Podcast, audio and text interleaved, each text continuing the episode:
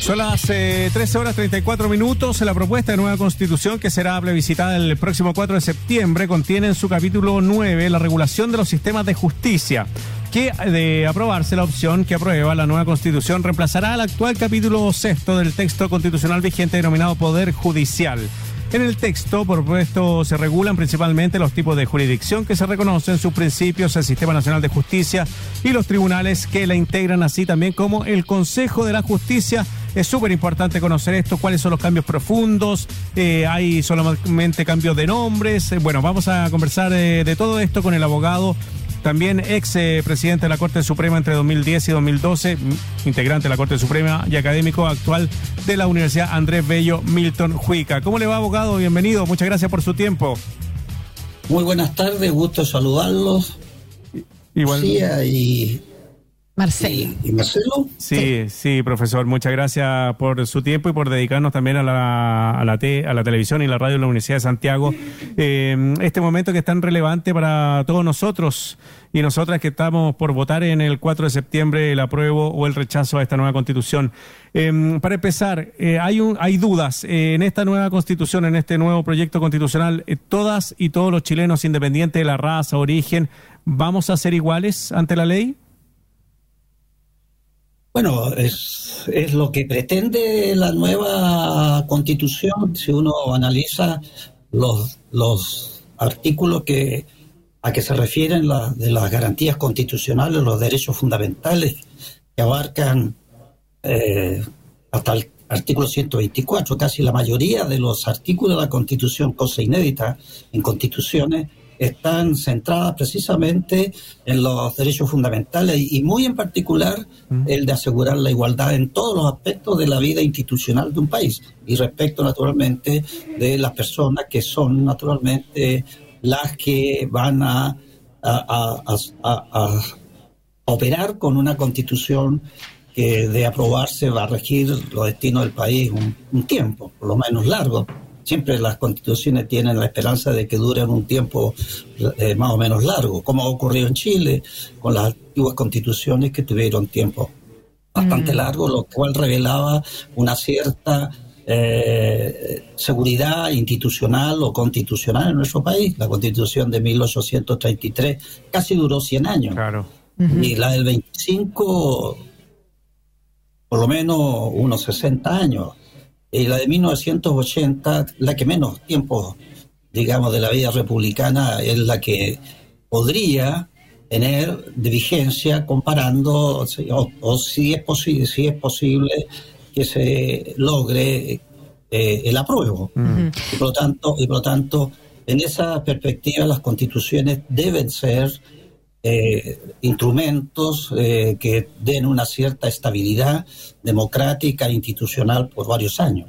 Y eso es lo que era. Sí, estamos conversando con Milton Juica y queremos invitar a nuestra audiencia también a escribirnos al más 56 988 81 50 17 sobre las dudas que tengan en materia de justicia en la propuesta de nueva constitución que se llama Sistemas de Justicia. Vamos a conversar también sobre ese cambio de nombre, ¿no es cierto?, sobre sistemas de justicia en vez de poder judicial. Pero quiero retomar la pregunta de Marcelo, profesor, porque eh, esa es una de las dudas que se ha sembrado en la opinión pública respecto a la igualdad ante la ley, sobre todo eh, hablando del sistema sistema o los sistemas de justicia paralelo que pudieran tener las etnias originarias, ¿no es cierto?, los pueblos indígenas. ¿Usted considera que esa materia vulnera ese principio? No, yo diría que no, porque está asegurado de todas maneras, aun cuando eh, se implementara un sistema de justicia paralelo como el que está previsto para los fines de los pueblos y naciones indígenas, en la que ellos pueden hacer uso de eh, los sistemas consuetudinarios que tienen de administración de justicia, no, no, no debiera haber un problema de desigualdad, que por lo demás tiene algunos, digamos, contrapuntos, algunos, algunos eh, fiscal, grados de fiscalización.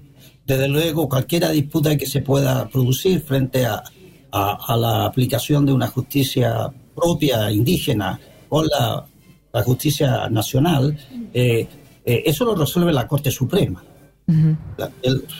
y en segundo lugar, el otro límite que tiene es que esa, esa jurisdicción no puede afectar los derechos fundamentales ni, los, ni todos los derechos consignados en tratados internacionales. Por lo tanto, por lo tanto no es dramático que exista esta eh, separación, que por lo demás es muy propia de los países latinoamericanos. Todos los países la contienen, porque todos los países tienen el mismo problema de Chile, quizás en mayor medida que, que, nuestro país. Por ejemplo, me pongo, yo he visto algunas constituciones, pero me pongo una constitución que pudiera ser, eh, digamos, menos, menos sospechosa, que es la constitución de Colombia. que saben que Colombia ha sido regido siempre por gobiernos de derecha, salvo este, este tiempo. Esa constitución establece un sistema igual al chileno. Y, y, no, no ha habido nunca un problema. Hay que decir en países más civilizados como Canadá, que también mantiene. Eh, en general, eh, eh, el, tema, el tema de las etnias es un tema que Chile preocupa, porque en Chile hay un problema que está relacionado con el tratamiento que debe hacer un país con una nación, un pueblo, que están convencidos de que son autónomos, que tienen una cierta autonomía y que han, han, reclamado desde mucho todo, eh, todas las afectaciones que han sufrido por los gobiernos, digamos, eh, que no le corresponden a ellos. ¿no? Eh, la lucha entre el pueblo mapuche y, y, las fuerzas que existen en el país ha sido muy frecuente. Por lo tanto, este es un tema que tiene que tener algún momento de solución. Este no es la solución del problema. Es un tema que resuelve algunos conflictos que afectan entre, entre, entre la misma etnia. ¿no? Ninguna persona que no sea de la etnia puede aceptar la aplicación de un sistema que no corresponde. Por lo tanto, tiene, hay mucha seguridad y no es una cuestión, digamos, que, eh, que se inventó de Chile, es una cuestión que ya es más o menos muy, eh, muy recurrente en, en, en otros países. Y en Chile siempre hay una preocupación. En Chile, igual, hace muchos años, muchos años, hubo una legislación que se llamaba los juzgados de indios, que veían estas cuestiones en que eh, eh, se aceptaban naturalmente precedentes de, de las etnias mismas. esos tribunales fueron un fracaso finalmente, porque no pudieron superar, resolver los conflictos de, de, de, esa, de esas etnias. ¿ah? Así que así que no, no veo aquí con, con una claridad espantosa, como lo, ven algunos, el tema de una desigualdad frente a la justicia. O sea, la justicia que se aplica entre las etnias que no puede afectar a personas que no conforman la etnia y que tiene límites de los derechos humanos y de la Corte Suprema que puede revisar esas actuaciones. Esa es la mayor seguridad que no la contienen otros países. Sí, muy claro lo que dice eh, abogado en el sentido de que, claro, van a poder recurrir en ciertas materias a esa, a esa tradición que tienen estos pueblos originarios, pero ya cuando hay un conflicto mayor pasan a la justicia civil de todas y todos los chilenos y después pueden recurrir a, la Corte Suprema. O sea, eso está claro que va a funcionar de esa manera. Eh, hemos, hemos conversado con Lucía el tema de los sistemas de justicia. ¿Qué se entiende por sistemas de justicia, profesor? Bueno, eh, eh, en mi opinión, tiene, desde el punto de vista objetivo, desde el punto de vista práctico, es reemplazar el nombre de Poder Judicial por un nombre que le, que le, dé una cierta autonomía y se emplea los, el de sistema de justicia. Eh, en la sirve también para justificar la creación de un consejo de la consejo de justicia que va a absorber muchas funciones que tenía que tenían antigua, o que tiene actualmente el poder judicial y que mantiene con mucha fuerza la Corte Suprema. No no es más que un cambio de nombre. Cambio de nombre. Pero eh, profesor eh, que no tampoco no tiene ninguna significación porque uno podría decir en esta constitución hay un poder legislativo y y cuando se trata del Poder Judicial le, ponen un nombre distinto. Bueno, eso es un cambio de nombre nomás, pero, mm. pero los poderes, los poderes en general, los poderes públicos en general, no se, no se magnifican por su nombre, sino por la función que cumplen, ¿no? Claro. Eso hay claro. Fíjese usted que la Constitución de 1980 no habla de poder ejecutivo ni poder legislativo, y nunca se ha dicho en Chile no existe un poder legislativo, siempre va a existir. En la constitución de 1833, por ejemplo, no había poder judicial. Siempre se hablaba de, de, de, de un, de una eh, administración de justicia. con pocos artículos y, nadie se escandalizó, bueno, no hay poder judicial en este país mm. en una constitución que rigió de 1833 hasta el año 1925. Eh, eh, esas cosas que llaman mucho la atención no tienen una mayor significación desde el punto de vista de la esencia. Sin embargo, eh, profesor, una consulta. El sistema de justicia que se implementa es un sistema que reconoce que la función jurisdiccional que es la que significa la justicia en general, el poder de la justicia, se concentra exclusivamente en los tribunales que esa misma constitución establece y que son más o menos los mismos que habían anteriormente, la Corte Suprema, la Corte de Apelaciones, los juzgados vecinales, los juzgados de instancia y algunos tribunales especiales. Ellos tienen y se le dan los tres supuestos básicos de un, de un, de un poder judicial. Son los únicos que deben conocer un asunto jurisdiccional, son los únicos que deben juzgar asuntos judiciales y son los únicos que resuelven la ejecución de esos asuntos judiciales. Y si además se le otorga independencia a los jueces, para que esto, y responsabilidad, y se les exige responsabilidad, ¿ah? eh, bueno, están dados todos los supuestos y se asegura totalmente la no intervención, porque es una de las cosas que no se dice mucho.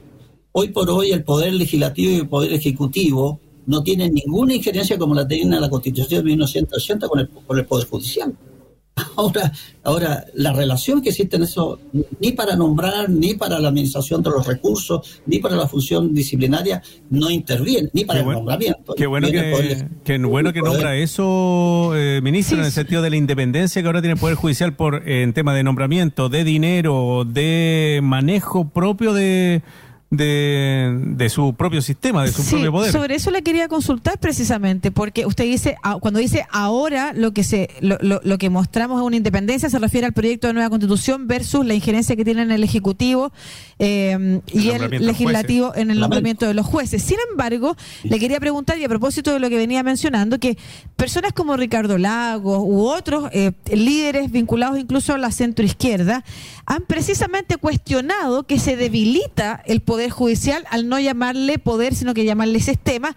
Y por otro lado, han mencionado que se politiza el Consejo de Justicia eh, en base a los nombramientos, a la forma en las que efectivamente pudieran integrar los jueces los distintos estamentos. ¿Usted entonces no comparte esa mirada? No, o sea, yo no lo comparto del punto de vista intrínseco. O sea, este sistema asegura la independencia de los jueces. Es más fácil, absolutamente. Eh, es un sistema, es un sistema que asegura naturalmente la no intromisión de los otros poderes en los negocios de la justicia. Es un sistema que le asegura a las personas que obtienen una sentencia favorable y esa sentencia se va a ejecutar por la justicia sin intervención de los otros poderes. Eso es... ¿Cómo? ¿Cuál es la diferencia con la vigente? O sea, no hay diferencia, pues. Si, en esto se repite, y, eh, porque la crítica es porque podría haber una diferencia. Ah, perfecto. Yo no le veo una diferencia desde el punto de vista de la función que ejerce este sistema de justicia, este nombre de sistema de justicia por la constitución de 1980. Pero además, eh, no hay que sincerarnos en estas materias. Este poder judicial que está en esta constitución, lo menos que tenía era poder simplemente porque se refiere a la vigente emanaban de, los poderes políticos claro. ¿ah? emanan de los poderes políticos y el financiamiento dependía del poder político el que asignaba eh, el presupuesto que hacerle ocurrir el ministro de Hacienda simplemente sí, pues. hoy por hoy una norma fíjese que esta norma de que asegura el financiamiento o, de, la, de la función jurisdiccional está contenida en la Constitución, es una lucha que viene, vienen, vienen dando los jueces desde hace más de 100 años la independencia económica. Ahora lo obtienen. O sea, van, están más fortalecidos en esa materia. Y, a su vez, en contra de los jueces se les exige el mismo, lo mismo que hacía la Constitución, su, su, eh, su, su deber de responsabilidad y por lo tanto a los jueces les asiste una responsabilidad ministerial porque se contienen los mismos delitos ministeriales que están en la misma la Constitución mm. antigua. yo no veo, no veo eh, esta, digamos, este temor, digamos, que han manifestado algunos líderes de opinión, en el sentido de que la justicia pierde algo de independencia, de poder. Eh, insisto, eh, no me vengan a decir que el Poder Judicial tenía total, total independencia y era un poder tal cual poder como era el Poder Legislativo Ejecutivo. No, era un servicio público muy importante nada más. Hoy por hoy no se dice Poder Judicial, pero la función que se le entrega es la de un Poder Judicial. Mm. Y en eso eso a mí me deja conforme, por lo menos. Abogado, eh, nos escribe Paola, por ejemplo, y lo que usted está eh, hablando dice, eh, tengo una duda, ¿cómo se van a elegir los jueces a diferencia de ambas constituciones? ¿O es una carrera judicial como se elige? ¿O quiénes van a, llegar a la Corte Suprema, por ejemplo? Yo, yo tengo varios reparos, no, no significa que yo esté, yo no tengo opinión todavía definida por lo que voy a decir, estoy diciendo lo que me parece que está bien, o sea, esta, es una constitución que, que, tuvo muchas dudas desde el punto de vista de cuando se implementa la convención constituyente, por los casos y por la forma en que se, se, se presenta la, se presentaron ante la opinión pública.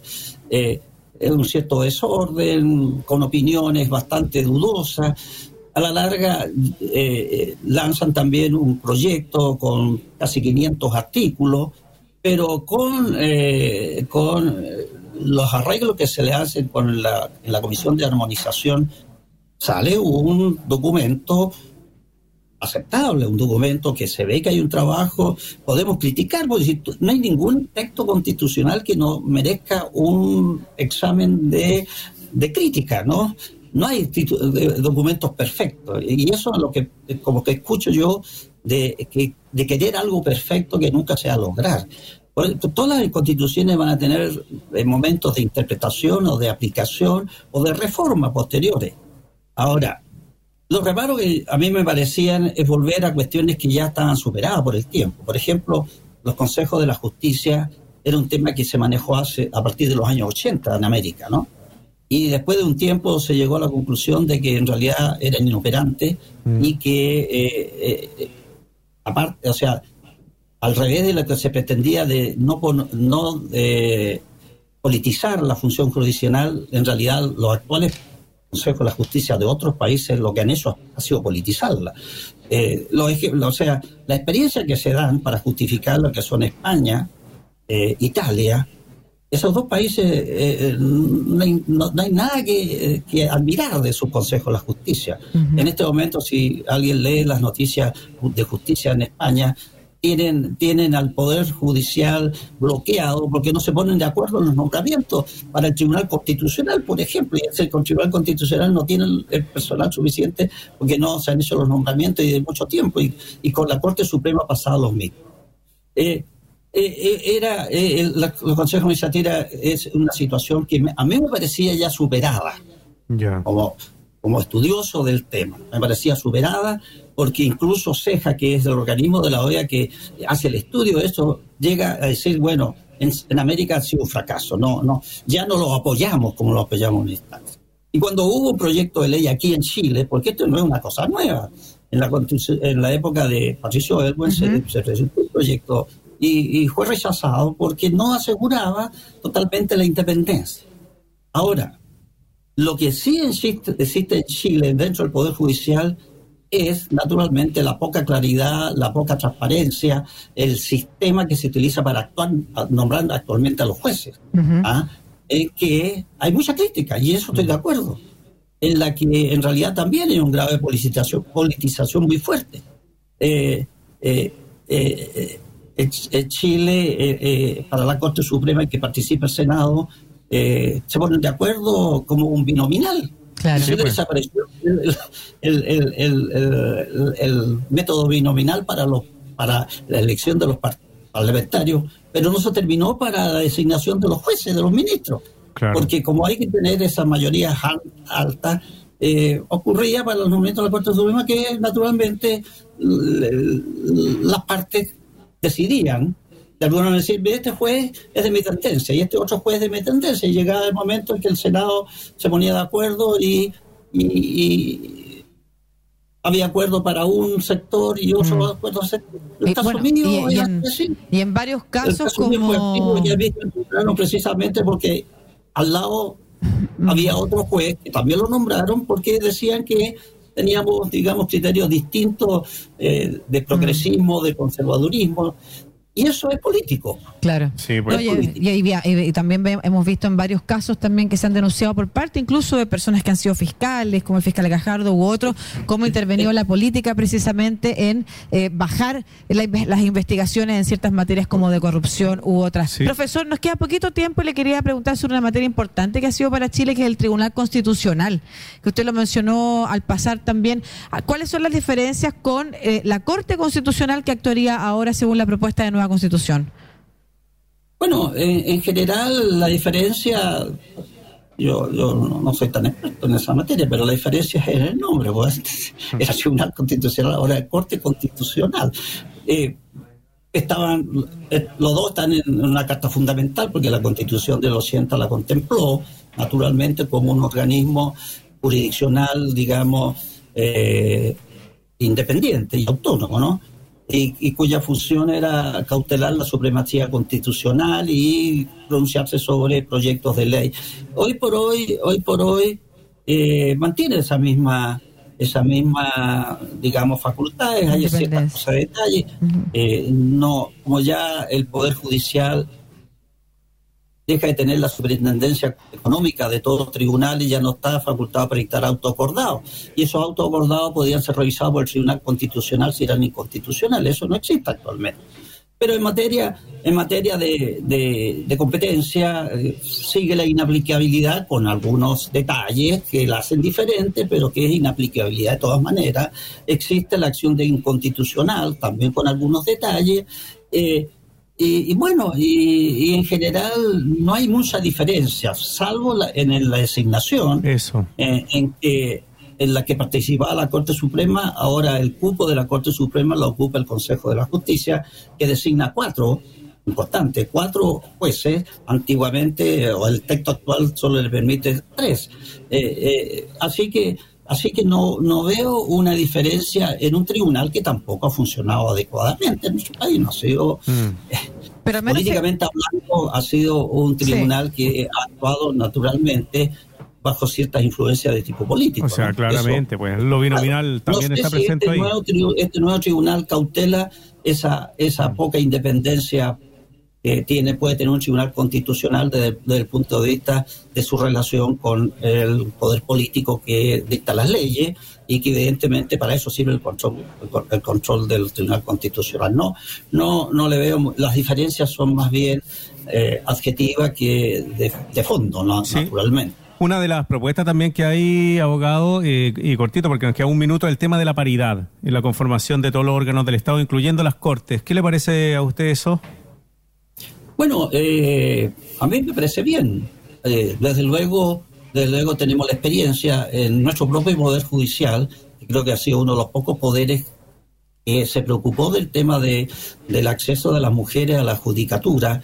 Tanto es que hoy por hoy las mujeres superan a los hombres en los cargos de los jueces y en casi todos los cargos judiciales. Solo queda la parte de la Corte Suprema, pero ya hemos visto que la Corte Suprema poco a poco ya tiene un número importante de mujeres. Y por lo tanto, la paridad desde el punto de vista de, el- de, de- de- de la- de las personas que conforman el Poder Judicial está, está en este momento no, no, no, no, no hay más que hacer, porque Claro. hoy por hoy hay más mujeres que hombres en el Poder Judicial. Quizá la paridad que más me preocupa es la paridad respecto de que los jueces tienen que tener en- como objetivo también en la resolución de los conflictos el, el tema de la paridad. La perspectiva. Ah, eh, el- La perspectiva. el- el- el de- la cuestión de género, Mm. porque eso puede ir en contra de una norma también muy importante desde el punto de vista jurisdiccional, que es la, eh, la de la imparcialidad. Porque un juez, en un momento dado, frente a una decisión que puede afectar a un hombre y una mujer, eh, puede pensar de que la ley le está, la constitución diciendo, mire, en este asunto y que es discutible, usted tiene que pronunciarse en la duda en favor de la mujer, y eso no tiene nada de imparcial, Claro. hay algo de parcialidad. Y esa es una norma que a mí eh, no sé cómo, cómo operar, porque las normas pueden estar en la constitución y vamos a ver cómo los los que aplican la constitución, en este caso los jueces, la consideran o no la consideran. Sí, Es una cuestión Sí, solo precisar que parece que al menos en materia de Tribunal Constitucional el gran cambio es la cuestión previa, ¿no es cierto? Que se recurre al Tribunal Constitución antes de que el, de que el proyecto de ley incluso se discuta y eso al parecer ya no, no continuaría así, sino que efectivamente se revisaría una vez eh, ya aprobado ¿no? la ley o en su aplicación. Y finalmente para cerrar, don Milton, que esa es como la orientación que le estamos pidiendo a los y las especialistas que están en esta sección. ¿Usted considera que en materia de sistemas de justicia Poder Judicial la nueva constitución es adecuada o, le, o la considera un peligro, como dicen otros? No, no, no, yo personalmente no lo considero un peligro. Yo creo que tiene una, una concepción, tiene una estructura que puede ser distinta, pero a mí lo que me interesa son los aspectos de fondo. Claro. A mí me interesa un poder judicial que sea independiente, más que nada, que sea imparcial. ¿Y eso está? Que tenga autonomía financiera eh, y, que sus resoluciones sean cumplidas. Eso es lo que le da, digamos, eh, la, la importancia del poder judicial si un, poder judicial deja de ser imparcial, deja de ser objetivo, eh, no tiene recursos, bueno, no tenemos poder judicial, la gente no tiene acceso a la justicia, porque en el fondo aquí lo que se trata es de asegurarle el acceso y la tutela judicial efectiva de las personas ante un conflicto de relevancia jurídica que se presenta en los tribunales. Eso es lo, que, a mí me interesa. Y como preguntaba mi compañero, ¿y eso está en la propuesta de nueva constitución? Sí, por supuesto, o sea, perfectamente puede trabajarse en ese sentido. Y mire, eso de la independencia es también una cuestión muy personal. Yo puedo ser un juez en que me aseguren toda la independencia y sin embargo a lo mejor no soy independiente, pues me, puedo dejar influir por ciertos aspectos o por, por consejo o por influencia. Eso es muy difícil. El, juez tiene que ser juez porque él se cree independiente, no porque una norma le diga que tiene que ser independiente, porque esa norma la puede, la puede burlar eh, de cualquier manera. a mí me interesa que objetivamente el juez tenga la herramienta para decir, usted, usted tiene herramienta para ser independiente. Ahora, si usted no lo quiere ser, es responsabilidad suya y responderá naturalmente eh, como corresponde frente a responsabilidades de carácter ministerial muchas eh, gracias. Abogado, muchas gracias por eh, su tiempo. Eh, Milton Juica, ex presidente de la Corte Suprema y abogado también de la Corte Suprema y ahora académico de la Universidad Andrés Bello, conversando con nosotros. Que le vaya excelente, que tenga un lindo fin de semana, Milton. Bueno, muchas gracias a todos ustedes por, por esta entrevista y espero que les haya ayudado a, solucionar algunas dudas que tener. por supuesto. muchas gracias. Es que lo veo muy difícil por lo demás. Hasta luego, que le vaya bien. Chao. Hasta luego.